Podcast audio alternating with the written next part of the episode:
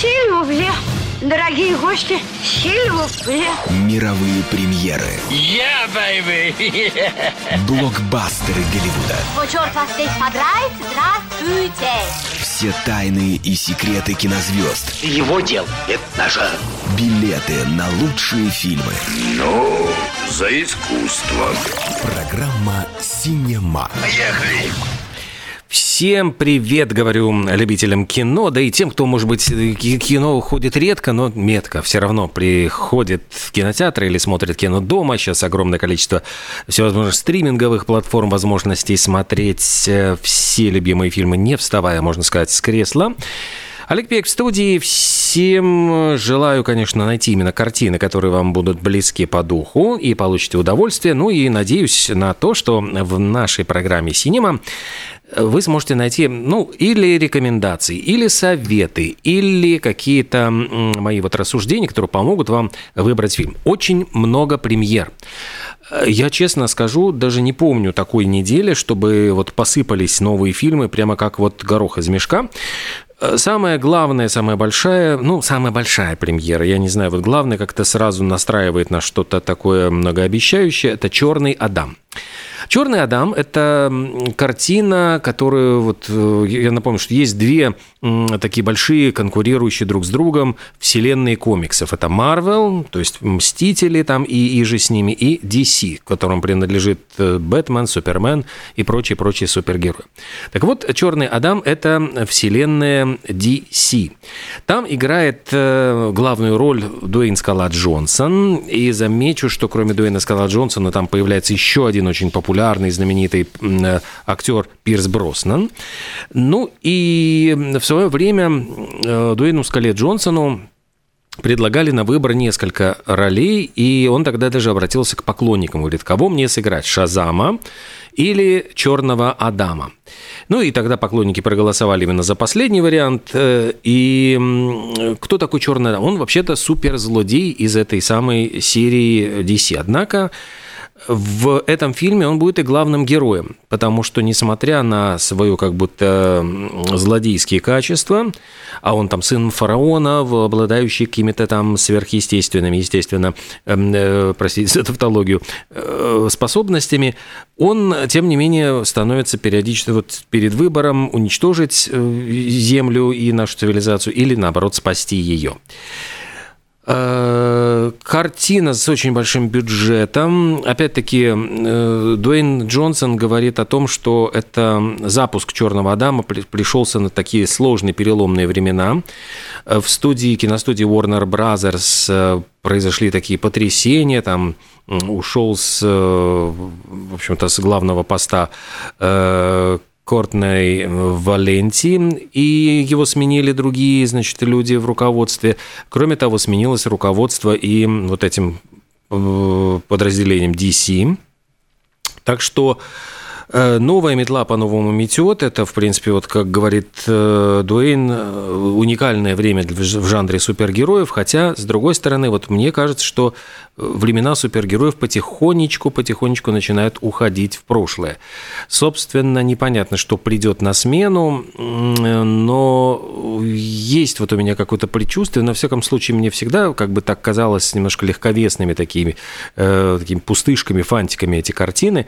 Ну и вот ощущение такое, что публика тоже как-то приелась немножко стандартными ходами, то есть там, там уже есть свои клише, есть свои какие-то вот архетипы, вот главный герой, вот его главный противник, вот они должны встретиться, сначала герой терпит поражение, затем набирается сил, решающая схватка, снова, значит, критический момент, ну, в общем, все эти вот, ну, как бы сюжетные вот э, графики, они идут э, из фильма, фильм кочует, ну, публика конечно, воспринимает вот это вот, э, как, простите, в любом эпосе, наверное, народном тоже есть обязательно те же самые схемы, те же самые работающие обязательно вот эти принципы.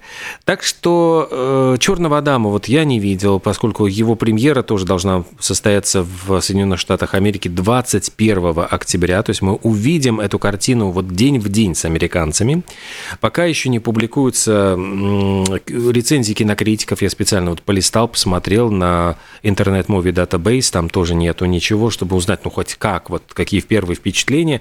Я подозреваю, что, скорее всего, студия Уорнеров, ну, как бы выдерживает паузу, то есть э, все эти рецензии, на них наложено вето, чтобы не спугнуть, может быть, зрителя. Так что давайте, ну, познакомимся с этой картиной, уже вынесем свой вердикт. Я трейлер смотрел, в трейлере бах-бум, очень много эффектов, летает, э, стреляет, я не знаю, там какими-то э, силами, энергетическими импульсами, э, ловит на лету ракету. В общем, ну, короче говоря, творит супер чудеса этот самый черный Адам. Э, остальные премьеры, может быть, с меньшим бюджетом, поскромнее, но тем не менее тоже очень интересные фильмы. Мы с вами сможем посмотреть наш очередной латвийский фильм. Вот сейчас прямо вот каждую неделю нас радует. Была на прошлой неделе «Неоновая весна». Э, это картина «Семейная драма «Сестры». Э, рассказывает она историю двух эм, девочек, которые воспитываются в детском доме. Их мать сидит в тюрьме. И вот при живой маме их э, хотят удочерить, их хочет удочерить американская семья – и вот э, им подыскали, значит, новых родителей. Собственно, руководство этого детского дома считает, искренне считает, что это самый лучший прекрасный вариант. Но у девочек будет будущее, они смогут отправиться в Америку, обустроиться, может быть, вот совершенно новую жизнь начать. Однако старшая сестра вот не хочет этого, она хочет найти мать отыскать, и там я понимаю, что мать выходит из тюрьмы, и вот э, эта девочка сбегает, пытается найти маму и наладить с ней отношения, и попытаться выяснить вообще, э, что она думает, оставить детей, может быть, вернуться родительские права. Э, эта картина, ну, такая вот современная драма, действительно о том, что какими бы ни были сложными эти отношения, но тем не менее вот это кровное родство, есть что-то вот в крови, когда ты хочешь обязательно докопаться до истины, найти, взглянуть в глаза своему родному человеку, понять мотивы его поступков. Это отношения между сестрами, старший и младший. Это, в принципе, ну вот э, такой срез нашей сегодняшней жизни, если можно так сказать. Так что картина такая драматическая – картина о современной жизни. То есть, ну, в принципе, вот для тех, кто хочет узнать, э, не отправлять, кому, может быть, поднадоели супергеройские фильмы, это абсолютный антипод вот предыдущему фильму. Э, Еще вот любопытно, можно будет не так часто литовские фильмы гостят на наших экранах, но вот эта картина «Веспер. Эра выживания», э, ее сняла литовская женщина-режиссер Кристина э, Бойдите из Литвы. Э, хотя есть, по-моему, там еще сорежиссер э, добавлен, поскольку это совместное производство Литвы, Франции и Бельгии. Тем не менее, картину, вот эту «Веспер. Эра выживания» снимали в Вильнюсе. Вот во всяком случае указано, что съемки проходили в Вильнюсе. И это такой, тем не менее, это не драма, это фантастический, постапокалиптический, я бы даже сказал, триллер. На Земле произошла экологическая катастрофа. Вот мы видим пустынный научно-фантастический пейзаж. И рассказывает эта картина о гениальной девушке, которая живет в каком-то очень мрачном краю. Ее зовут Веспер. Э, ну и я не буду выдавать каких-то там сюжетных линий, там есть как-то передовая цитадель, куда она хочет отправиться, э, там есть, э, естественно, злодеи, значит, она находит разбившийся корабль, женщину тоже со множеством секретов и целительными способностями, но сама Вестер, она обладает тоже какими-то вот сверхспособностями, которые могут помочь возродиться цивилизации. Э, что еще интересно? Там придуманы всякие очень любопытные штуки. Например, а, парализованный отец сопровождает э, Вестер с, Веспер с этим в виде такого летающего дрона, говорящий дрон в форме головы. И вот поскольку хоть он и парализован, тем не менее вот его мозговые как бы э, волны, они передаются через этот дрон, вот он может разговаривать с дочкой. В общем, какие-то такие любопытные фишки интересные, вот, которые создают э, такой мир постапокалиптический, как я уже сказал, мир, но такой вот достаточно эм, эффектный. И картинка довольно любопытная, такая запоминающаяся. Э, что еще? То есть еще любопытная, интересная очень такая картина. Ну, есть фильм совместно итальянско-непальского производства. То есть это итальянские продюсеры, но снимали его, он полностью снят в Непале, называется «Мой тигр». И вот рассказывает о приключениях э, мальчика, который подружился с тигром в Гималаях, там какое-то их путешествие к монастырю. В общем, это должен быть такой приключенческий, зрелищный, яркий э, фильм, но не именно, вот, подчеркиваю, не голливудский, это европейская итальянская кинокомпания, снимала в Непале, с, э, там есть несколько итальянских актеров, но в основном это местные вот жители Непала из тех тех краев. И вот еще одна очень редкая, необычная картина, она называется «Сердце дуба». Это фильм двух французских режиссеров, Лорана Шарбонье и Мишеля Сейду. Ну, Мишель Сейду, он больше известен все-таки не как режиссер, а как продюсер. Он, по-моему, впервые указан как сорежиссер. Тем не менее, вот он очень много э, продюсировал картин. И любопытно, что работал с Никитой Михалковым и был продюсером, французским продюсером его картин «Урга», «Утомленный солнцем» и «Сибирский цирюльник». Э, это документальный фильм, э, ну, я видел опять-таки только трейлер, но был совершенно очарован поскольку эта картина рассказывает о жизни большого старого дуба, могучего дуба и обитателей этого дерева. Это и белочки, какие-то муравьи, какие-то букашки-таракашки, э, птицы, которые живут вот в ветвях, там в дуплах этого дерева большого. И фильм без э, человек, участия человека, без диалогов, без каких-либо вообще э, попыток э, что-то нам навязать путем такого нарратива.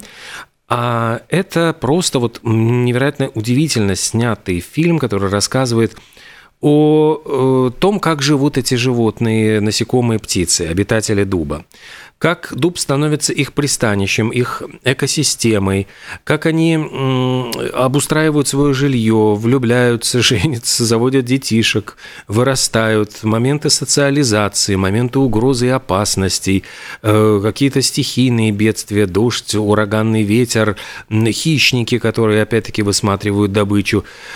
Съемки просто поразительные. То есть вы залезете просто в дупло дуба, там просто посмотрите на обитателей, как ощущение, что это э, прямо какая-то анимация или компьютерная анимация, но на самом деле это все реально живые, вот на самые настоящие съемки. Вот это вот меня больше всего поражает.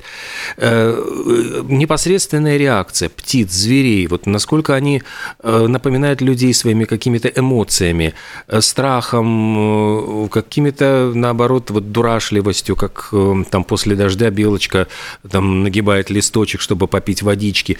Ну, это вот как это было снято, я просто даже страшно страшно себе представить. То есть, насколько долго должны были проводить э, в засаде операторы для того, чтобы снимать вот такого рода сцены, и как это э, снято, понимаете, это снято еще и невероятно красиво, потому что одно дело там камера, которая стоит за километр, какой-нибудь мутный снимок, э, там, не знаю, животного, а здесь это как будто бы животные позируют, и невероятные цвета, краски.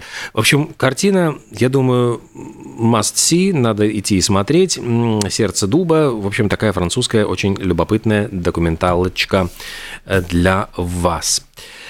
Что еще интересного случилось на этой неделе? Ну, как вот интересного? Вот хотел как раз наоборот перейти к тому, что у нас показывают, будут показывать э, Гарри Поттера и философский камень.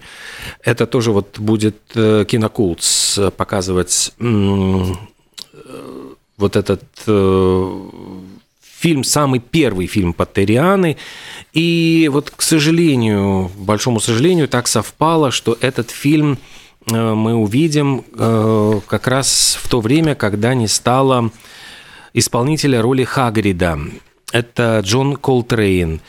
Э, вот его шотландский, простите, Робби Колтрейн, его не стало 14 октября, вот буквально на днях, пять дней назад, он ушел из жизни. Вот такой добродушный Хагрид из Гарри Поттера. И, собственно говоря, его реальное имя э, Энтони Роберт Макмиллан, а псевдоним он взял вот в честь Джона Колтрейна, джазового саксофониста. Э, в юности был достаточно таким бунтарским, отличался характером. Он о себе говорил, что я прожил интересную жизнь, написал три книги, снялся в 78 фильмах и более чем 700 часах телепроектов. Я многого добился. Ну, действительно, добился многого, не только вот Гарри Поттером, хотя роль Хагрида, наверное, стала, э, может быть, самой яркой в его биографии, просто потому что э, этот проект Гарри Поттер занял огромный вот кусок жизни, огромное по времени. Но э, Колтрейн в основном снимался в, в комедийных ролях, хотя он и справлялся и с драматическими. Э, сыграл он э, очень смешно русского мафиози в «Бондиане». Он дважды появлялся в фильмах «Бондианы». И это был фильм «Золотой глаз», а потом через 4 года «И целого мира мало». Он там сыграл Валентина Жуковского, бывшего агента КГБ, который после развала Советского Союза переквалифицировался в мафиозного дельца и торговца оружием. Но хотя вот он как будто бы, у него такой бэкграунд с Джеймсом Бондом был негативный, они там якобы были и соперниками, и, значит, э, враждовали в годы Холодной войны, но вот э, показано, что они становятся, сотрудничают вместе э, в, э, вот в 90-х годах. Тогда вот как раз Пирс Броснан был Джеймсом Бондом. Потом он снимался в фильме Генрих V, вот это была картина, которая запустила режиссерскую карьеру Кеннета Браны. Он э, там, там играл вот короля Англии, а Колтрейн роль Фальстафа. Фальстаф же такой был тоже упитанный толстячок, и вот как раз Колтрейн тоже отличался такой таким корпулентным э, телосложением. И снимался он в сериале «Черная гадюка», это Роуэн Аткинсон, там вообще вот было созвездие, весь цвет британской комедии, Стивен Фрай, Хью Лори, эм, э, Робби Колтрейн. Вот Робби Колтрейн там и сыграл несколько ролей в разных сериях, был тоже такой вот любопытный. Э, и он еще вот запомнился по комедии «Монашки в бегах». Это была такая попытка сделать британскую версию в джазе только девушки. Там Колтрейн и еще один актер. Они играли двух лондонских гангстеров, которые ограбили своего босса, и они скрываются в женском католическом монастыре. Вот такая смешная была кинокомедия. Э, ну и вот, к сожалению, его не стало, а мы имеем возможность посмотреть картину, э, в которой вот начался его актерский путь в роли Хагрида.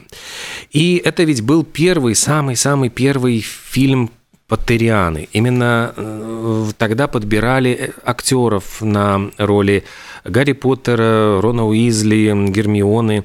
И я хочу заметить, что Эмма Уотсон э, вот ее утверждала сама Джоан Роулинг, и Роулинг рассказывала, что она утвердила Эму Уотсон просто после разговора по телефону. Роулин сказала, она болтала не менее 60 секунд, вот просто не останавливаясь, как пулемет, прежде, прежде чем вообще перевела дух, и я поняла, что она идеально подходит на эту роль.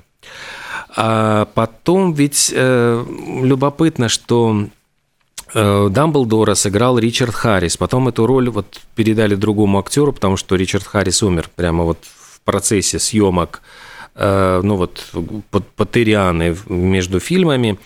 И э, любопытно, что этот британский тоже актер, он трижды отказывался, а потом э, внучка ему сказала, что «Дедушка, если ты не сыграешь эту роль, я с тобой больше вообще в жизни разговаривать не буду.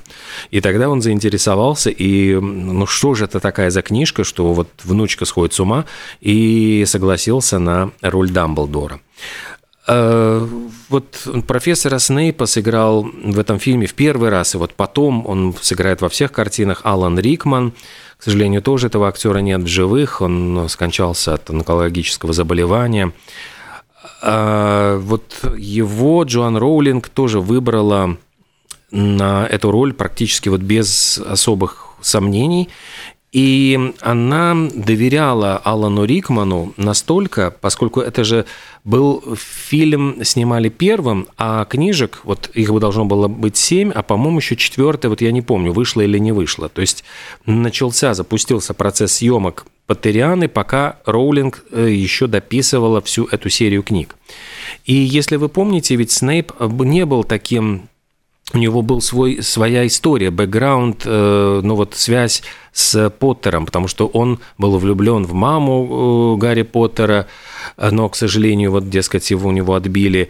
Э, и вот поэтому его отношения к Гарри Поттеру были непростыми. С одной стороны, как будто бы он придирается к нему, но на самом деле он питает к нему самые нежные чувства и, наоборот, заигрывая, притворяясь вот с Волан-де-Мортом, с, его сторонником, он, тем не менее, э, все больше и больше проникается, ну, он стоит за, за Гарри Поттера. И вот эта информация, которая не была известна, ну, то есть э, я к тому все это клоню, что Джоан Роулинг э, настолько доверяла Алану Рикману, что она объяснила ему, чем будет заканчиваться книга, и с тем, чтобы он мог играть, держа в голове вот все эти детали и создать характер профессора Снейпа с учетом, с прицелом. Ну и судя по тому, вот можно сказать, что ведь не раскрыл, так ничего нам и не рассказал Алан Рикман. Э, Все держал в секрете, хотя знал, чем закончится книжка. Что еще? Тут просто вот фактов я выписывал огромнейшее количество, и была такая забавная история, что в Великобритании э, фильм и книжка вышла как «Гарри Поттер и философский камень». Однако вот знаете, американцы не понимают, что такое философский камень. То есть вот это же ну, вот, это камень, который превращает э, то, что искали алхимики, то, что превращает золото в любой предмет и так далее, и так далее. В общем, в Америке лишили вот для такого более просто, простого американского читателя эту книжку назвали «Гарри Поттер и колдовской камень». Точно так же назывался и фильм – и из-за того, что у фильма было два названия, актеры по два раза снимали сцену, потому что им нужно было один раз произнести философский камень, а в другом э, случае колдовской камень. Вот так вот и происходило. А что еще хотелось рассказать? Эм, да, ну вот то, что Том Фелтон, который сыграл Драко Малфоя, он пытался отчаянно и Гарри Поттера э, сыграть, и Рона Уизли, он там э, прослушивался на эти роли, э, но ему как бы отказали. Тогда он обесцветил волосы, попробовался на роль Драко Малфоя, и тут уже попал просто в яблочко и попал в картину. А, Еще обращают внимание вот такие глазастые, зоркие зрители, что за весь фильм «Гарри Поттер и философский камень» Гарри Поттер не произнес ни одного заклинания. Это вот единственный фильм, в котором Гарри Поттер заклинаний не произносит. А еще, еще, еще э, должен был носить Дэниел Редклифф контактные линзы, поскольку все время подчеркивалось в книге, что зеленые глаза у Гарри Поттера, однако у Редклиффа голубые глаза. Но когда ему попробовали надеть зеленые контактные линзы, у него началась аллерги, аллергическая реакция, и э, все пришлось как бы вот, э, ну, пришлось покривить душой. Вот не случилось того, что э, ну вот у Гарри Поттера изменили, изменились цвет глаз по сравнению с книжкой. Все должна была утверждать вот Джоан Роулинг, все реплики, все сценарии. То есть она вот обязательно пропускала через себя. И говорят, что она изменила одну строчку в фильме, вот в сценарии фильма, потому что эта строчка противоречила чему-то, что было в ее еще не опубликованной книжке «Гарри Поттер и Орден Феникса». Вот до сих пор так и не ясно, что это за фраза, которую она вычеркнула, но известно, что такой факт э, происходил. Э, ну вот в кабинете Дамблдора на полках стоят книжки, такие толстые книги, но, как вот сообщают, в разделе «Занимательные факты». Ни одна из этих книг не является книгой заклинания. Это все телефонные справочники. Э, из-за того, что Джоан Роулинг поставил очень жесткое условие, она говорит, что поскольку Хогвартс – это британская школа, она говорит, должны играть исключительно британские актеры. И это было ее вот просто вето на всех американских актеров. И, кстати, вот говоря про Хагрида, вот этого Рубиуса Хагрида, мог э, и очень, ну как, очень хотел сыграть ныне покойный э, комедийный актер Робин Уильямс. Он мечтал просто об этом, он названивал, обрывал телефон режиссеру Крису Коламбусу, но тот говорит, слушай, вот рад бы взять, рад бы тебя вообще позвать на пробы, но прости, пожалуйста, Э, вот э, Роулинг сказала нет, только британцы, а поскольку ты американский актер, ну вот тебе дорога сюда заказана. Таким образом вот и получил э, Робби Колтрейн эту роль, к несчастью, для Робина Уильямса. А вообще снять картину мог Стивен Спилберг. И вообще говорили, что Стивен Спилберг присматривался к Гарри Поттеру, он видел немножко другим. Э, господи, вот был мальчик из шестого чувства Хейли Осмонд. Вот именно его он э, видел в роли Гарри Поттера. И поскольку Стивен Спилберг до этого снял такие ну, вот семейные фильмы, как «Инопланетянин» и многие другие, эм, считали, что именно ему нужно поручить вот снять Гарри Поттера, первую часть. И как-то вот в интервью Спилберг сказал, что да, он такое предложение получил, и почти 6 месяцев он работал над сценарием, он уже расписывал, придумывал что-то. А где-то через 6 месяцев он все-таки решил отказаться, потому что, не знаю потому что, вот он говорит, я не готов снимать э, фильм для всех детей, эта книжка очень популярна была, это слишком большая ответственность, и я почувствовал, что я с этой ответственностью не справляюсь. Так что вот тогда, ну, кстати, после этого, после того, как ушел Спилберг, э, у Джоан Роулинг была еще одна безумная идея. Она хотела позвать режиссером Терри Ги Гиллиама, э, как ну, он участник Монти Пайтон, он снял «12 обезьян. Страх и ненависть в Лас-Вегасе». Совсем не детские фильмы.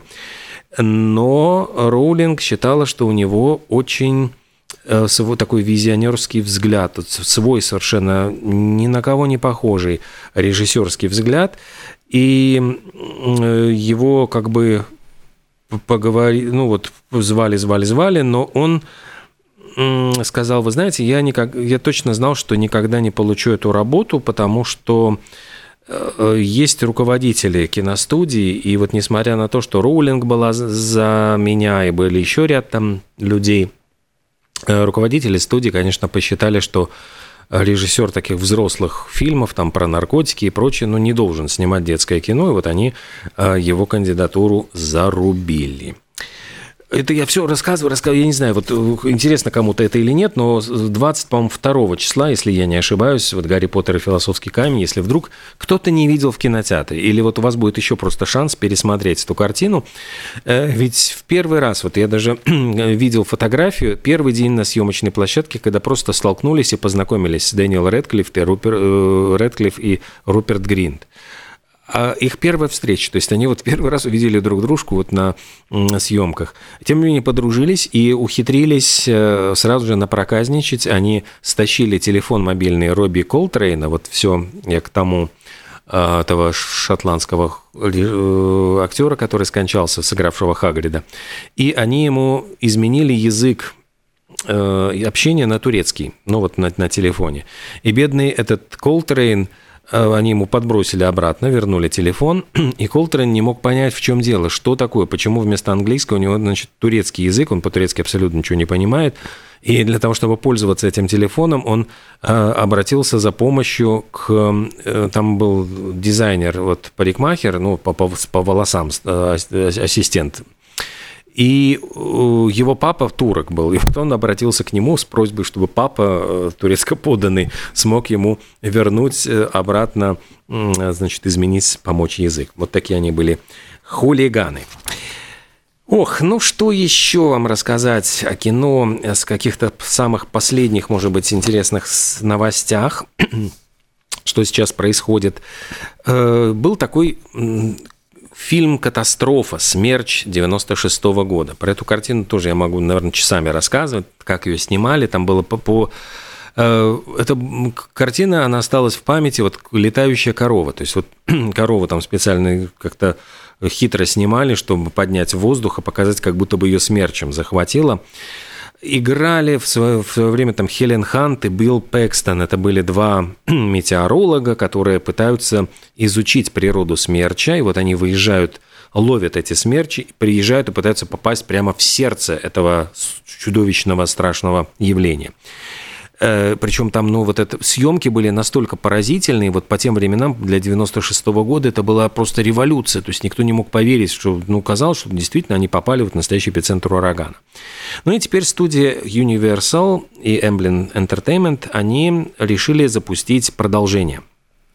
Ну, уже прошло, простите, сколько там, без малого 30 лет – ну, пока ищут, ищут, пожарные ищут, милиция ищут режиссера для вот этого, для вот этого проекта. И съемки, предположительно, должны стартовать следующей весной. Сценарий якобы уже написан. Вот э, думали, что Джозефа Косинского позовут. Он, кстати, Топ Ган ведь снял, Топ Ган Мэверик тоже такой достаточно крупный, очень большой проект. Самый кассовый, по-моему, фильм этого нынешнего года.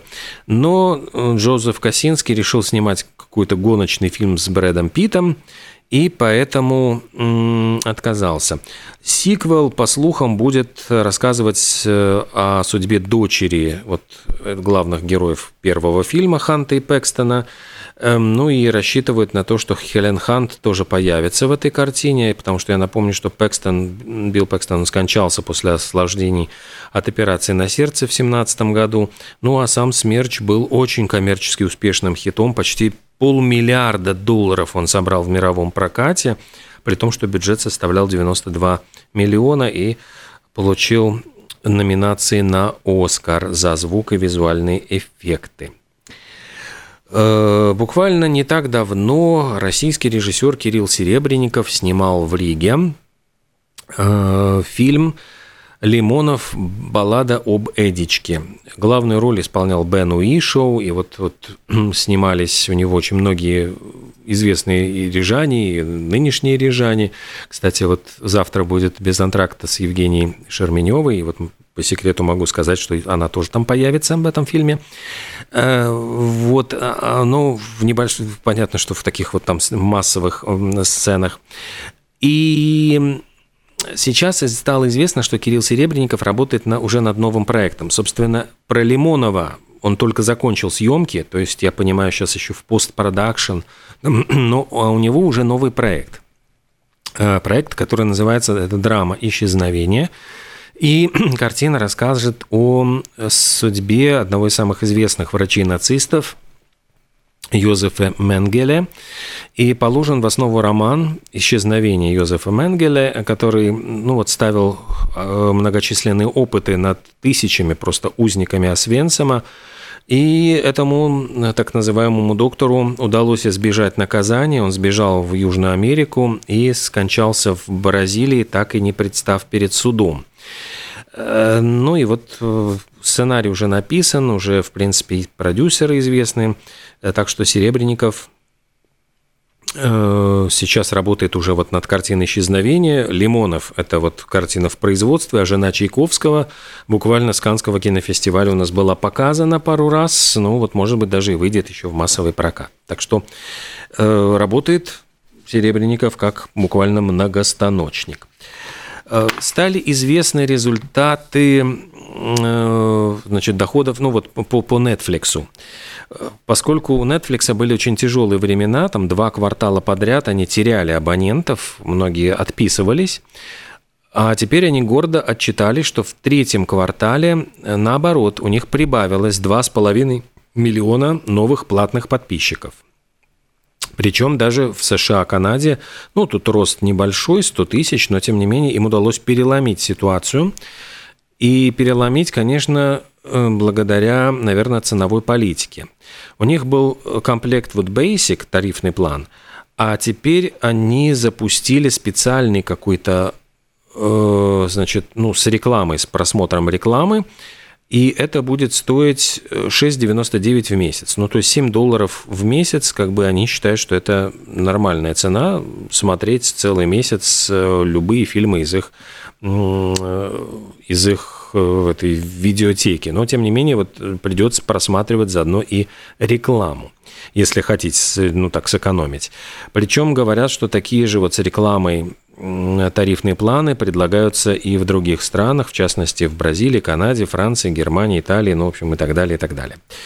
Э, по, ну, вот на этом фоне этих новостей акции компании Netflix выросли на 14%, так что пока ну, ситуация такая, в общем-то, им удалось отбить первую какую-то вот негативную волну, когда на фоне появившихся конкурентов, там же вот и Disney+, и, боже мой, там и HBO, и, ну, там, там такое количество появилось э, прочих вот стриминговых платформ, что люди, конечно, уже не понимают, на что подписываться, как вот каждый заманивает своими, там Amazon «Властелином колец» заманивает, там каждый, у каждого есть свои какие-то фишки.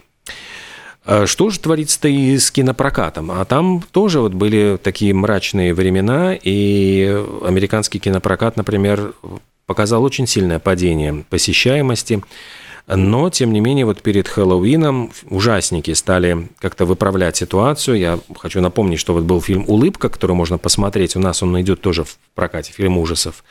И этот фильм «Улыбка», он показывает очень хорошие результаты. То есть у него очень маленькая Э, как сказать, падение вот с каждую неделю, все, э, там обычно ну, обвал происходит по 50%, ну, среднестатистического фильма, а у него вот где-то 18-20% сокращается аудитория. То есть это говорит о том, что ну, сарафанное радио, хорошие отзывы, и люди хотят вот его посмотреть. Но на первом месте все-таки не улыбка, а ужасник «Хэллоуин заканчивается», «Хэллоуин Ends».